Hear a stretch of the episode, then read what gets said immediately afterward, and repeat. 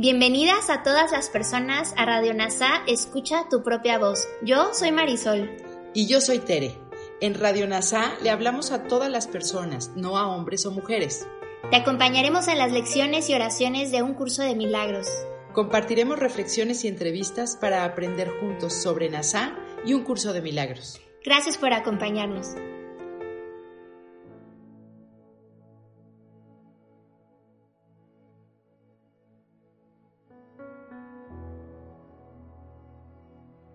Lección 260. Que recuerde que Dios me creó.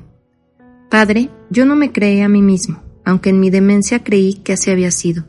No obstante, en cuanto que pensamiento tuyo, no he abandonado mi fuente y sigo siendo parte de aquel que me creó. Tu Hijo, Padre mío, te llama hoy. Que recuerde que tú me creaste, que recuerde mi identidad y que deje que mi impecabilidad vuelva a alzarse ante la visión de Cristo, a través de la cual deseo hoy contemplar a mis hermanos y contemplarme a mí mismo.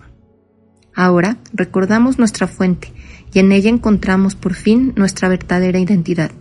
Somos en verdad santos porque nuestra fuente no conoce el pecado y nosotros, que somos sus hijos, somos semejantes los unos a los otros y semejantes a Él. Ahora haremos una reflexión de nuestra lección de la mano de Kenneth Wapnick. Permítanme recordar que Dios me creó. Este es el resultado final, lo que olvidamos. El principio de la expiación dice que nada ha cambiado, porque seguimos siendo la unidad viviente y amorosa que Dios creó, como leemos en estas líneas familiares. Dios creó a sus hijos extendiendo su pensamiento y reteniendo las extensiones de su pensamiento en su mente. Todos pensamos están perfectamente unidos entre sí y entre sí.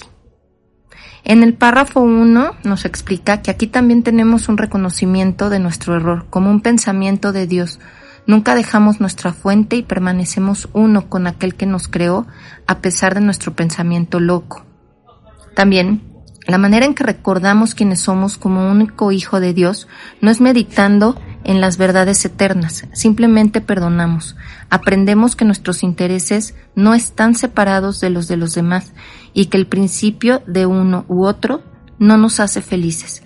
La visión de Cristo viene cuando pedimos la ayuda de Jesús para ver a este otro como nuestro ser.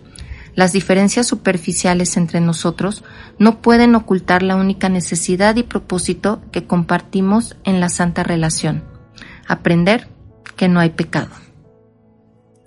En el párrafo 2 nos dice que la esencia de lo especial es que tú y yo no somos iguales, sino diferentes. La corrección correcta, no la conciencia unánime de nuestra unidad como espíritu, es que ustedes y yo somos iguales al compartir un propósito.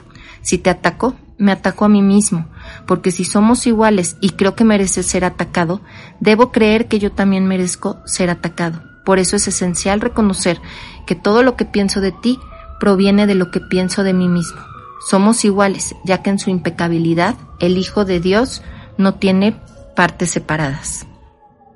Esta es la función de tu santa relación. Tu mente y la de tu hermano son una sola. Tu relación es un reflejo de la unión del Creador y de su Hijo, de las mentes amorosas. No hay separación. La luz que te une a ti y a tu hermano brilla en todo el universo y porque te une a ti y a él, te hace uno con su Creador, lo que te enseña que no puedes separar Niegue el ego, que la verdad decida si tú y tu hermano son diferentes o iguales y te enseñe cuál es la verdad. Gracias por unir tu mente a todas las mentes. Somos gratitud.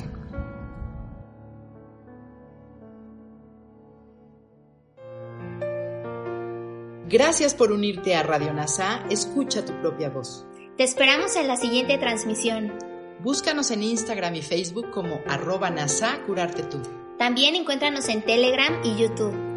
Suscríbete a este espacio y escucha, tu, propia voz.